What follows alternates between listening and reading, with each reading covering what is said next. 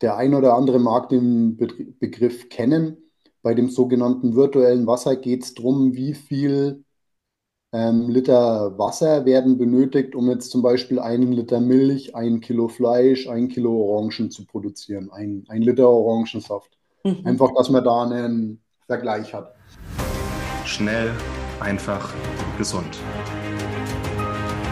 Dein Gesundheitskompass. Wir zeigen dir, wie du schnell und einfach mehr Gesundheit in dein Leben bringst und endlich das Leben führst, das du verdienst.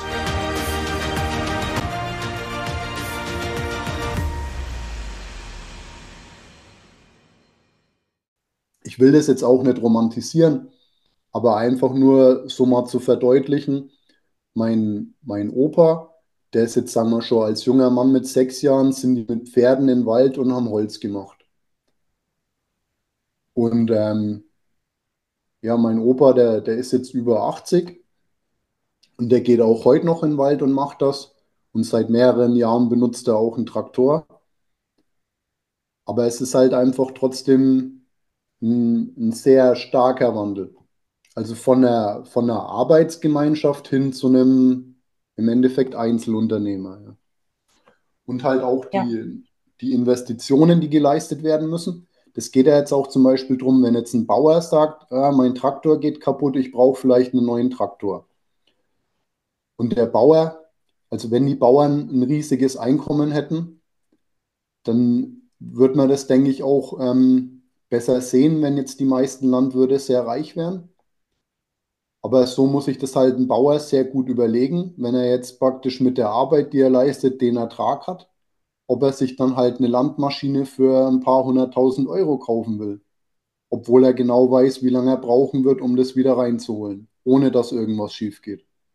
Und da also kommen wir jetzt noch zu einem ganz anderen wirtschaftlichen Mechanismus, der auch für die Landwirtschaft sehr prägend ist, und zwar das Phänomen der Globalisierung. Denn auch dort, du hast diese Arbeit, die hohen Investitionssummen und bist ja auch einfach auf den Endpreis deiner erwirtschafteten Produkte und Lebensmittel oder Fleisch oder Eier angewiesen. Und wenn du da dann praktisch, also dann auch noch sehen musst, es ist nicht nur du und deine Arbeit und dein Betrieb und deine benachteiligten Betriebe, sondern du konkurrierst bei gewissen Produkten mit der ganzen Welt, dann sieht man erstmal, wie komplex das auch wird. Auch im Zusammenhang mit Lohnkosten bei uns und mhm. ähm, Lohnkosten in anderen Ländern. Und dann passiert einfach mal sowas, wie wir 2020 ähm, alle erleben mussten, dass man einfach mal merkt, okay, bei aller Grenzenlosigkeit, es gibt wieder Grenzen. Ein sehr spannender Punkt. Und was das Ganze noch spannender macht, ist das Thema Subventionspolitik. Das also stimmt. Also halt auch zum Beispiel, also einfach um das zu verstehen, wenn wir jetzt zum Beispiel in Spanien oder in Holland oder irgendwo in der EU Gemüse anbauen, je nachdem, um was es geht, oder halt auch weltweit, dann kann es halt jetzt zum Beispiel sein, dass jetzt ähm, ein Land sagt, ja, wir, wir wollen jetzt, dass bei uns mehr Gemüse angebaut wird. Und wenn du jetzt Gemüse anbaust, dann unter unterstützen wir dich und geben dir Geld und koppelt es dann halt an verschiedene Bedingungen, zum Beispiel an, an was du anbaust, in welcher Menge, unter welchen Bedingungen und halt je nachdem, wo du dich halt befindest. Und das kann dann halt auch einfach zur Folge haben, dass wir mit, ähm, mit Ware, die bei uns in der EU angebaut wird, in Afrika auf dem Markt die Preise unterbieten können. Weil das nicht der reale Preis ist, den das Produkt kosten müsste, mhm. sondern weil es ein Preis ist, der durch ähm, Geldströme, bei denen es um Länderinteressen geht oder halt auch, also halt generell um Interessen geht, ähm, gefördert oder ausgebremst wird. Auch hier finde ich, ähm, ist die Schweiz erwähnenswert, weil die Schweizer schützen ihren, ihre einheimischen Bauern durch, dadurch, dass sie ähm, Produkte, die sie selber herstellen im Land, die werden, wenn sie importiert werden, so hoch besteuert, dass das einheimische Produkt nicht im gleichen Maße unattraktiv ist. Also ja. klingt kompliziert. Was meine ich?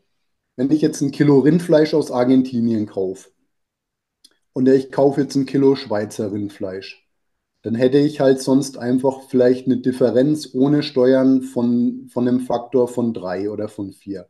Das heißt, das argentinische Fleisch kann ich dreimal oder viermal billiger kaufen als das Schweizer Fleisch. Wenn ich das jetzt zulassen würde und keine Mechanismen ähm, installieren würde, dann gäbe es überall das günstige Fleisch, weil da hätte der Unternehmer eine höhere Marge. Mhm. Und die Schweiz sagt aber jetzt zum Beispiel, pro Kilo Fleisch, das du importierst, zahlst du mindestens 17 Franken Zoll pro Kilo. Oder, für, oder es gibt Sonderregelungen, wenn es sogenannte Kontingente. Also dass du halt jetzt eine gewisse Menge zu einem reduzierten Satz einführen kannst, weil da ein Bedarf da ist oder also so. Aber im, im Grundsatz gilt, wenn du jetzt, du fährst nach Deutschland, kaufst zwei Kilo Fleisch, dann musst du im Endeffekt 34 Euro zahlen nur an Zoll, egal ob das Schweinefleisch, Rindfleisch ähm, oder Huhn ist. Und dementsprechend macht es das auch unattraktiv, weil die Sachen dann in der Schweiz günstiger sind. Ja. Also wenn ich jetzt auf ein Hähnchen aus dem Lidl für 4 Euro 17 Euro Zoll zahlen muss, nur weil ich das vom Lidl in Deutschland in die Schweiz bringen will, dann macht es keinen Sinn. Also mache ich es nicht. Definitiv. Das heißt, ja, und das machen die Schweizer auch mit Gemüse, mit anderen Sachen. Und das hat halt auch einfach zur Folge, also die Schweiz denkt da halt auch insofern weiter, weil, weil man halt einfach sagt, ja, jetzt können wir freien Handel betreiben, aber was ist, wenn mal irgendwas ist und wir haben keine eigene Nahrungsmittelindustrie mehr und niemand bei uns baut Kartoffeln an, dann verhungern wir. Ja. Und, und so schützt die Schweiz einfach auch die einheimischen Bauern. Muss auch sagen, dass die Bauern in der Schweiz ähm, sehr gut organisiert sind und auch durchaus ähm, ja halt politisch sehr gut also etabliert und, ja. und vernetzt sind. Ja, also so ist auch nicht alles unumstritten, aber auf jeden Fall auch längerfristig gedacht finde ich das eine gute Sache. Auch wenn das heißt, dass man als Endverbraucher zum Teil höhere Preise zahlt. Also halt auch zum Beispiel bei Erdbeeren. Es geht auch einfach um eine Wettbewerbsverzerrung. Also wenn ich jetzt in Spanien mit im Endeffekt Arbeitern, die auf keiner Lohnabrechnung auftauchen, Gemüse produziere, das mit Grundwasser bewässert wird, das keinen Cent kostet, ähm, und wenn ich jetzt praktisch eine Erdbeere in der Schweiz anbaue und die praktisch von jemandem pflücken lassen muss, dem ich auch noch einen Schweizer Mindestlohn bezahle, dann macht es nur schon die, die, die Stunde Arbeitszeit kostet dann einfach schon mal fast das Dreifache. Also halt jetzt Definitiv. noch das Thema. Und ich glaube, wir haben hier auch einfach jetzt mal wirklich schön herausarbeiten können, wie komplex die ganze Industrie auch geworden ist. Und ja. da schauen wir ja im Moment nur auf die Landwirtschaft. Und einfach ohne da heute im Detail drauf einzugehen, die ganzen Effekte, die auch noch eintreten durch ähm, Marktmacht dann wieder von Konzernen, die die Lebensmittel weiterverarbeiten oder auch von ähm, Supermärkten, Discountern, die dann sozusagen die Produkte wirklich an den Mann bringen und auch deren Marktmacht als Verhandlungspartner mit Betrieben, mit produktverarbeitenden Konzernen. Es ist wirklich wahnsinnig komplex und an der Stelle vielleicht auch mal noch ein Gedanke. Wir merken, je mehr Zwischeninstanzen wir zwischen dem Produzenten und dem Endverbraucher dazwischen haben, desto mehr kann auch auf diesem Weg schlicht und ergreifend schiefgehen oder in Schieflage geraten. Da hat zum Beispiel jetzt dein Beispiel mit ähm, der Besteuerung von Fleisch oder auch ähm, Gemüse in der Schweiz mal sehr schön gezeigt. Du, du hast eine, eine Schieflage, es wird gegengesteuert. Oder auch aus EU-Sicht. Die Subventionspolitik startet ja immer erstmal mit einem, mit einem Blick auf die Verbesserung. Und am Schluss, was kommt raus? Eine Verschlimmbesserung, wie wir so schön im Deutschen sagen. Und ich glaube, das ist wirklich mal ganz, ganz wichtig zu verstehen. Ähm, auch du, lieber Zuschauer oder Zuhörer, hast jetzt so viele Informationen bekommen, von denen du vielleicht auch schon vieles wusstest oder an anderer Stelle gehört hast. Aber einfach auch mal, um diesen Weg zu gehen, zu sehen, hey, egal ob mit guten oder schlechten oder was auch immer für Absichten, Interessen, je mehr Zwischeninstanzen, desto komplexer wird es. Das ist wie bei Wechselwirkungen mit verschiedenen Medikamenten. Ab einem gewissen Faktor kannst du nicht mehr einschätzen, was passiert da. Und so ist es aber auch mit Wechselwirkungen in der Ernährungsindustrie. Ja, und ich würde jetzt einfach noch vorschlagen, chronologisch begleiten wir jetzt mal noch kurz diesen landschaftlichen Zweig, weil wir jetzt ja gleich in der Neuzeit angekommen sind. Gerne. Und dann machen wir mal noch kurz einen Schlenk ähm, Richtung verarbeitende Industrie und auch ähm, Vertrieb. Ähm, eben jetzt hat man noch das Thema ähm, Subventions- oder Agrarpolitik und sind auch noch mal wegen auf ähm, ländereigene Ansätze eingegangen. Ja, also ist alles immer moderner geworden. Die Betriebe haben immer weniger, haben immer weniger, brauchen immer weniger Mitarbeiter. Das nötige Investitionsvolumen, wenn man da einsteigen will, ist immer größer geworden und die Rendite sehr überschaubar. Also auch, dass man sich das vorstellen kann, wenn jetzt jemand Geflügel züchtet, dann kann es sein, wenn die Temperatur, wenn es im Winter zu kalt wird, dann verdient er gar nichts mehr, dann legt er bei jedem Hähnchen, das er verkauft, drauf. Weil er es praktisch so billig verkauft, weil er Angst hat, dass er sonst halt den, die Supermarktkette XY nicht mehr beliefern kann. Oder dass er seine Hühner dann nicht mehr los wird, dann kann er sie schreddern lassen und hat er gar nichts. Und ähm, ja, so sind halt auch viele Bauern mit System in eine Abhängigkeit getrieben worden. Auch, ja, halt, da gibt es verschiedene Sachen, auch zum Beispiel jetzt in den USA. Da kommt jemand und sagt, hey, willst du nicht für uns Geflügel am, äh, züchten? Und dann sagen die, komm, wir zahlen dir den Stall und wir finanzieren dir dies und du kriegst einen Kredit und so. Und im Endeffekt ist aber den Leuten, die, die, die den äh, Landwirt anwerben, ist klar, der wird es nie zurückbezahlen können. Ist von Anfang an klar. Und das heißt halt, sobald der Landwirt unterschrieben hat, hat er halt im Endeffekt auf Deutsch seine Selbstständigkeit abgegeben und ist halt eigentlich dann ja, ein, ein Scheinselbstständiger auf, also halt rechtlich gesehen nicht, aber mit ein bisschen gutem Menschenverstand kann man da, denke ich, so weit gehen und kann sagen, ja, schade. Ja. Der wird das nie zurückzahlen können und steht bis an sein Lebensende in der Schuld dieser Firma. Das heißt, der muss auch zukünftig alles annehmen, was die ihm vorsetzen, sonst ist er ruiniert. Dann gehört ihm gar nichts mehr, dann wird sein ein Haus ist weg, sein Hof ist weg, er ist pleite, alles weg. Durch eine Unterschrift. Ja. Herzlich willkommen in der Neuzeit. ja. Ich habe das Gefühl, unser Gespräch wird immer düsterer. Aber stimmt so auch nicht. Wir haben ja schon düster angefangen, ja, mit der Konservengeschichte. ja, was nee. heißt düster? Ich meine, früher, das war auch nicht witzig. Also da mit der Sense den ganzen Tag bei glühender Sonne auf dem Feld stehen, also auf jeden Fall. muss man sich auch keine Illusionen machen. Und jetzt noch zwei sehr relevante Punkte am Schluss. Und zwar der eine Punkt ist das, das Thema der, des sogenannten Agrarkolonialismus. Also der, das meint, dass verschiedene Länder ähm, weltweit Fläche beanspruchen. Also wie, zum Beispiel, es wächst ja nicht in jedem Land alles. Aber halt, wie soll ich sagen, die Nachfrage nach bestimmten Produkten besteht weltweit. Und ähm, auch jetzt Länder, die stark am, die ein starkes Bevölkerungswachstum haben, wie jetzt zum Beispiel China, die brauchen weltweit mehr Fläche, um genug Lebensmittel ranzukriegen, um ihre Bevölkerung zu ernähren. Wenn das interessiert, da gibt es einfach mal eine Suchmaschine ein und da findet man dann auch ähm, Karten, wo man sehen kann, zum Beispiel, wie viel Fläche beansprucht China weltweit oder wie viel Fläche beanspruchen die USA, Deutschland, Europa, wo das halt einfach wegen verbildlicht ist.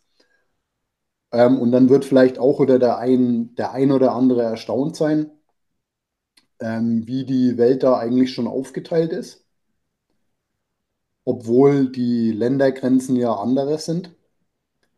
Und dann noch ein, ein sehr spannendes Thema, dessen Tragweite mir auch erst vor ein paar Monaten wirklich bewusst geworden ist. Das ist das sogenannte virtuelle Wasser. Ähm, der ein oder andere mag den Begriff kennen. Bei dem sogenannten virtuellen Wasser geht es darum, wie viel ähm, Liter Wasser werden benötigt, um jetzt zum Beispiel einen Liter Milch, ein Kilo Fleisch, ein Kilo Orangen zu produzieren, ein, ein Liter Orangensaft. Mhm. Einfach, dass man da einen Vergleich hat. Die heutige Episode wird dir präsentiert von Arktisquelle. Wir werden häufig gefragt, welchen Wasserfilteranbieter empfehlen wir für sauberes, strukturiertes Wasser für zu Hause. Und hier ist unsere Empfehlung ganz klar Arktisquelle. Du kannst mit Arktisquelle ganz einfach dir ein Gerät nach Hause bestellen, das auf Knopfdruck sauberes, strukturiertes und energetisiertes Trinkwasser rauslässt. Musst es nicht groß einbauen, hinstellen, an die Steckdose anstecken, Wassertank auffüllen und los geht's. Mit unserem Rabattcode gesund30 sparst du aktuell 50 Euro auf Arktisquelle Geräte. Also geh noch heute auf www.arktisquelle.de, such dir dein Gerät aus, tu es in den Warenkorb, dann gesund30 eingeben als Rabattcode und bestell noch heute dein Arktisquelle Quelle nach Hause, um schon morgen strukturiertes und sauberes Trinkwasser zu genießen.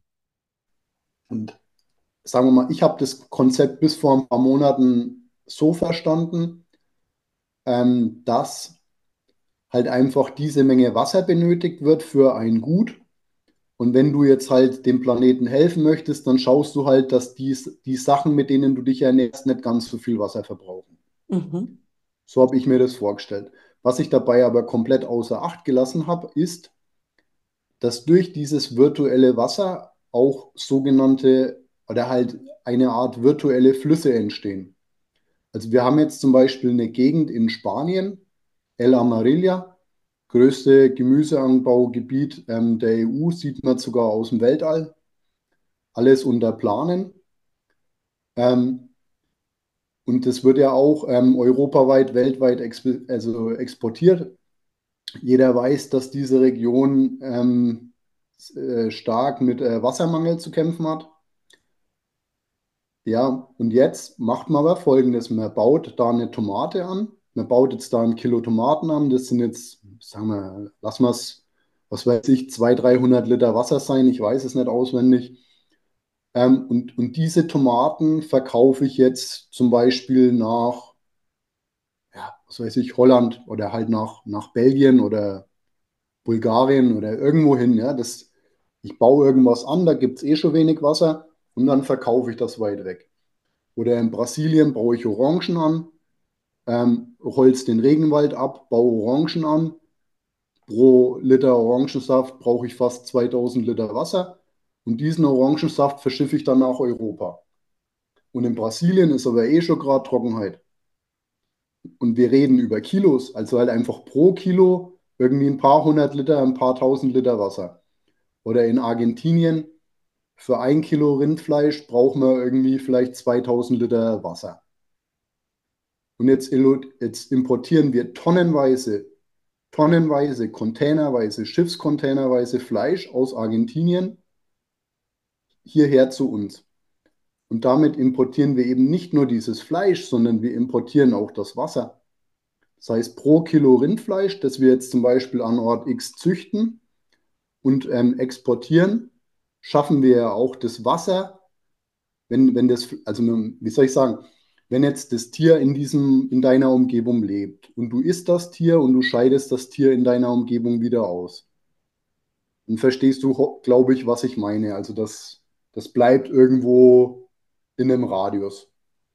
Aber wenn ich jetzt praktisch ein Tier züchte und danach ähm, transportiere ich das Tier 8000 Kilometer weit auf einen anderen Kontinent und dann wird es dort gegessen und dort ausgeschieden, dann verändert das was auf unserem Planeten. Definitiv und sehr, sehr eindrucksvoll erklärt. Und eben, wie gesagt, ich, ich, das ist, also auf Deutsch, das ist mein täglich Brot. Ich beschäftige mich eigentlich täglich mit Nahrungsmitteln und mich interessiert es einfach. Das heißt, es ist jetzt nicht nur immer eine bewusste Recherche, sondern ich, ich nehme das im Endeffekt auf wie ein Schwamm. Einfach weil es mich interessiert. Und selbst ich habe das erst vor ein paar Monaten durch einen sehr spannenden Bericht verstanden. Ja. Ja. Und was in diesem Thema auch ein, ein sehr, sehr großes Thema ist oder noch zwei sehr, sehr große Themen. Wird wahrscheinlich eine Doppelfolge, aber. Ähm, ist okay. Und zwar das eine Thema ist ähm, generell Getränke, also auch jetzt bei dem Thema virtuellem Wasser, Getränke. Ähm, Es gibt zum Beispiel in, in der Region um Evian, also gibt es ja auch ein bekanntes ähm, Mineralwasser aus dieser Gegend, das einem sehr großen Lebensmittelkonzern gehört. Und im Endeffekt pumpt dieser Konzern Grundwasser an die Oberfläche. Das kostet ihn vielleicht, sagen wir mal, 0,00 irgendwas Cent pro Liter. Dann wird das in Flaschen abgefüllt und weltweit ähm, praktisch ja, verfrachtet. Und in der Region wird schon seit Jahren mehr Wasser abgepumpt, als nachläuft. Das ist messbar und das ist erwiesen. Und trotzdem wird es vom französischen Staat ähm, zugelassen und gefördert, dass das weitergeht. Mhm. Und Leute, die sich dort Grundstücke kaufen, in der Hoffnung, dort bauen zu dürfen, die kaufen sich ein Grundstück und wenn sie eine Baubewilligung beantragen, dann dürfen sie nicht bauen, weil sie mit der Begründung, es gibt zu wenig Wasser, deswegen dürfen sie kein Haus bauen. Die haben aber das Grundstück als Bauland gekauft und müssen es nachher als Nicht-Bauland wieder verkaufen. Das heißt, die sind ruiniert. Spannender Missstand. Und was war das zweite Thema? Ähm, warte mal, das eine war jetzt, dass äh, also halt generell dieses Phänomen Wasser halt in Plastikflaschen abzufüllen und halt einfach ähm, weltweit zu verfrachten. Und das ist ja halt auch, also halt auch, wenn man sich jetzt mal überlegt, wie viele Menschen auf der Welt leben und demzufolge auch, wie viele von diesen Plastikflaschen mit Wasser gefüllt stehen denn jetzt auf der ganzen Welt herum. Mhm. Also es muss wirklich eine, eine Unmenge sein. Das war jetzt noch das. Und der zweite Punkt ist mir jetzt gerade entfallen. Vielleicht fällt es mir jetzt nachher nochmal ein. Aber gut, um das jetzt nochmal ein bisschen auf eine höhere Ebene zu bringen, was haben wir heute angeschaut? Wir haben wirklich angeschaut technischen Fortschritt, auch soziale Entwicklungen. Wir haben jetzt gerade eben mit dir noch das Thema Agrarkolonialismus und auch Wasser angeschaut. Wir haben auch schon mal so erste Prüfungspunkte auch mit der verarbeitenden Industrie noch angeschaut, Haltbarkeitsmethoden, die den Markt umgewälzt haben, dann eben auch noch chemische Entwicklungen, die den ganzen ähm, Ackerbau massiv verändert haben und haben einfach auch ja gewisse Entwicklungen zusammen im Verlauf der Zeit angeschaut und jetzt sind wir mehr oder weniger am Heute angekommen. Und genau, und mir ist jetzt auch wieder eingefallen, was ich noch sagen wollte. Ähm, und zwar geht es noch um das Thema, dass jetzt zum Beispiel, das ist jetzt wirklich eine sehr wichtige Botschaft, die ich sehr, sehr bedenklich finde.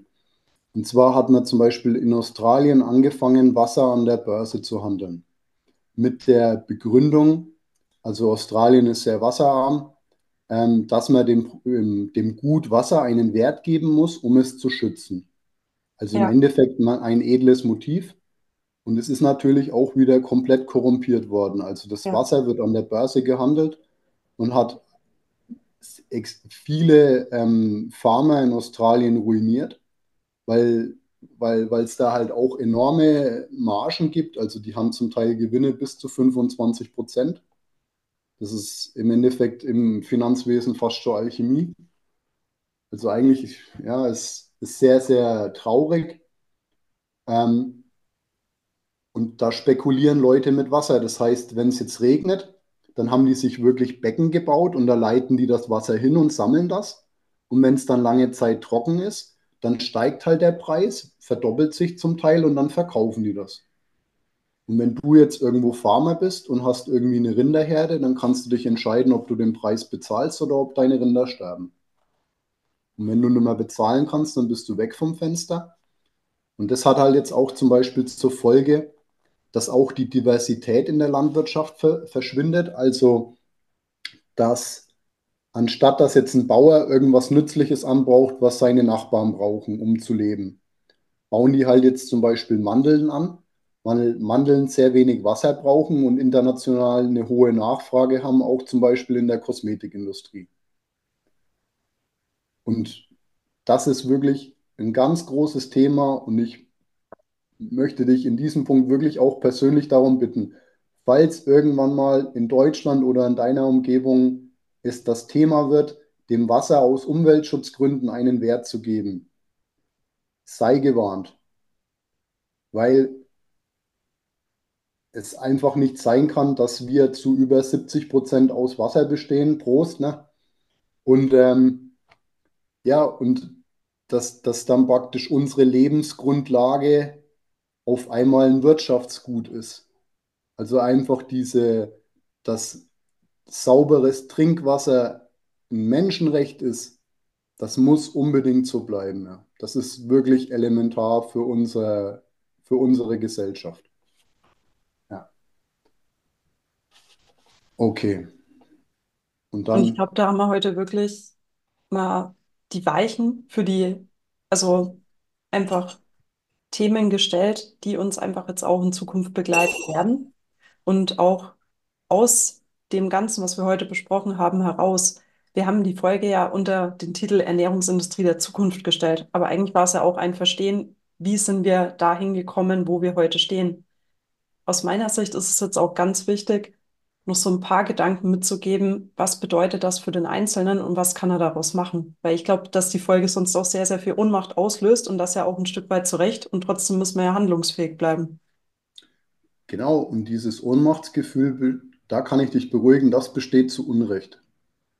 Also bei manchen Sachen kannst du das sehr, sehr schwierig beeinflussen, aber ich denke, es geht auch immer aus meiner Sicht um Tendenzen. Also wenn du den meisten Teil deines Budgets sinnvoll ausgibst und es bei manchen Sachen nicht vermeiden kannst, dann ist es halt so.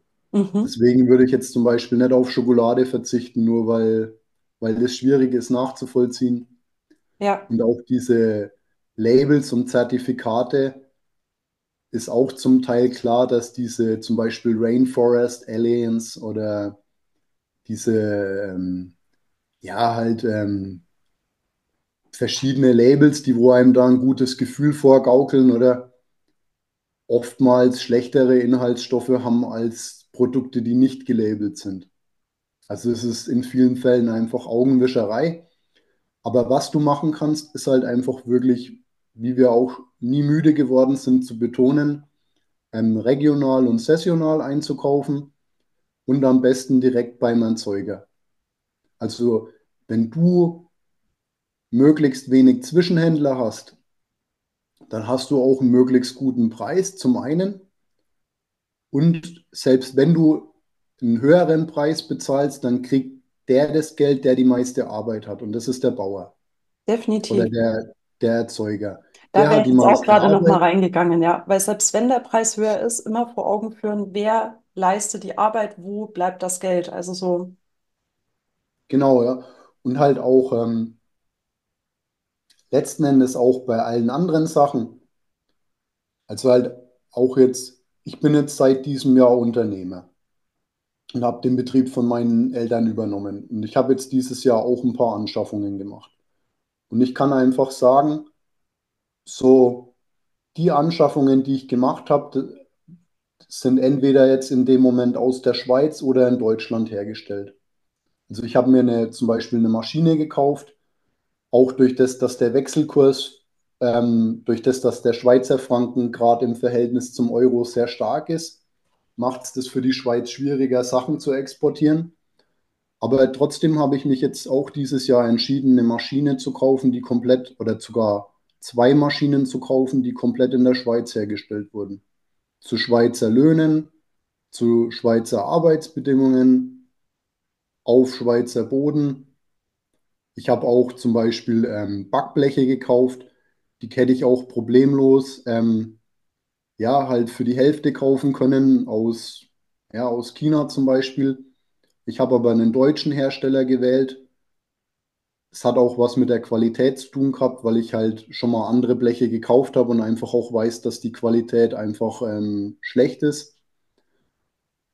Ja, und, und halt auch im privaten Rahmen, wenn du, wenn du Porzellan brauchst, wenn du Besteck brauchst, wenn du Klamotten brauchst, wenn du irgendwas brauchst, dann unterstützt einfach Firmen, die du unterstützenswert findest. Also halt auch meine, meine Klamotten, die werden in, im Endeffekt in Deutschland genäht, ein Großteil. Zum Teil werden die Stoffe in Europa hergestellt und das sind Sachen, auf die achte ich bewusst. und die führen auch bei mir dazu, dass ich Sachen nicht kaufe. Ja. Es gab auch zum Beispiel Labels, die fand ich, fand ich cool, die ziehe ich auch jetzt noch gerne an. Aber wenn ich dann halt einfach das Label lese und es steht halt drauf Made in Bangladesch oder Made in China, dann überlege ich es mir halt einfach zweimal, ob das jetzt wirklich 100 Euro wert sind oder ob der Pullover halt jetzt trotzdem 4 Euro wert ist und ich halt einfach äh, 96 Euro dann abgebe. Ne? Ja, ich denke auch, das alles kann man mal unter dem Titel Triff gute Entscheidungen zusammenfassen. Und auch denk bei den Entscheidungen, die du triffst, einfach mal um eine Decke, Ecke weiter, ohne dich dabei verrückt zu machen. Und achte auch drauf, in einer komplexen Welt, in der viel auf uns einstürmt, trotzdem einfach den, den regionalen, saisonalen Weg zu gehen, was einfach deine Ernährung angeht, dass das auch für deinen Körper und deine Gesundheit extrem viele Vorteile bietet. Das weißt du von ganz vielen anderen Inhalten von Schnell einfach gesund. Und einfach diesen Exkurs am Schluss jetzt noch, den Felix angeschnitten hat, auch mit Produkten des Alltags und eben auch Kleidung. Ja, auch da einfach so im Dschungel der Komplexität den Durchblick bewahren und einfach die Dinge, die du nutzt, lange nutzen, mit Freude nutzen und dich nicht lähmen lassen. Ich glaube, das ist noch so das Allerwichtigste, was am Schluss deutlich werden soll. Dass trotz ja. aller sozusagen Informiertheit und sich auch bewusst informieren keine Lähmung eintritt, sondern eben ein Fokus auf das, was mache ich jetzt daraus, was mache ich damit.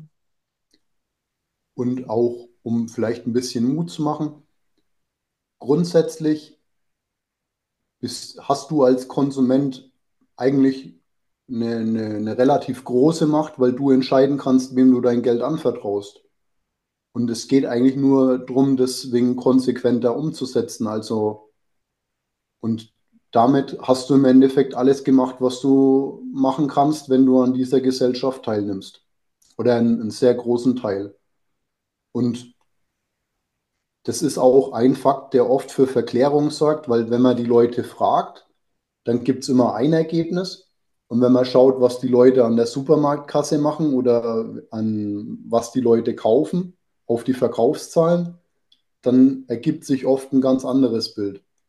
Und das ist halt einfach für wichtig, wenn du jetzt zum Beispiel sagen würdest, dir ist dies oder jenes wichtig, dass du auch dementsprechende Kaufentscheidungen triffst aber du musst jetzt auch keine Firma einfach nur zum Selbstzweck unterstützen.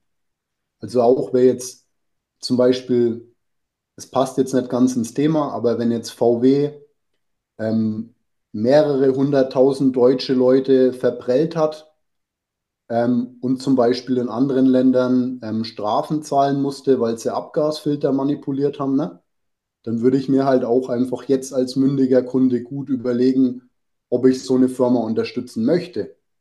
Oder ob ich sage, hey, warum soll ich jetzt das Doppelte für einen VW ausgeben, wenn das andere Auto genauso fährt und die keinen Skandal hatten. Ne? Mhm. Aber halt einfach das nur am Rande. Also nicht einfach nur aus Selbstzweck, sondern ruhig mal hinschauen, wer ist das, was machen die.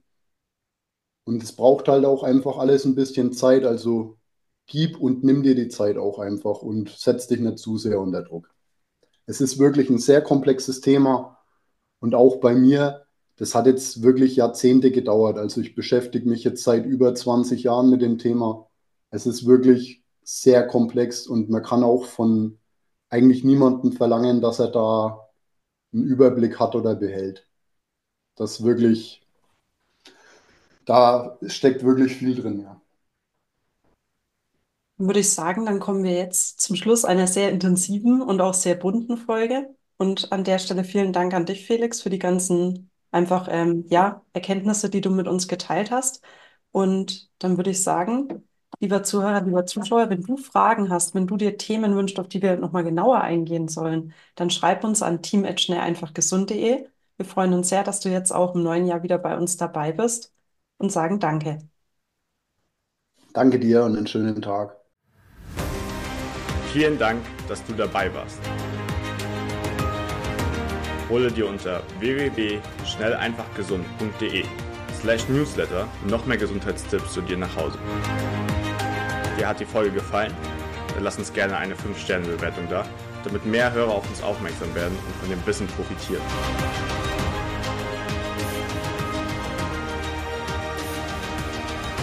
wünschen dir eine gesunde Woche. Dein SEG-Team.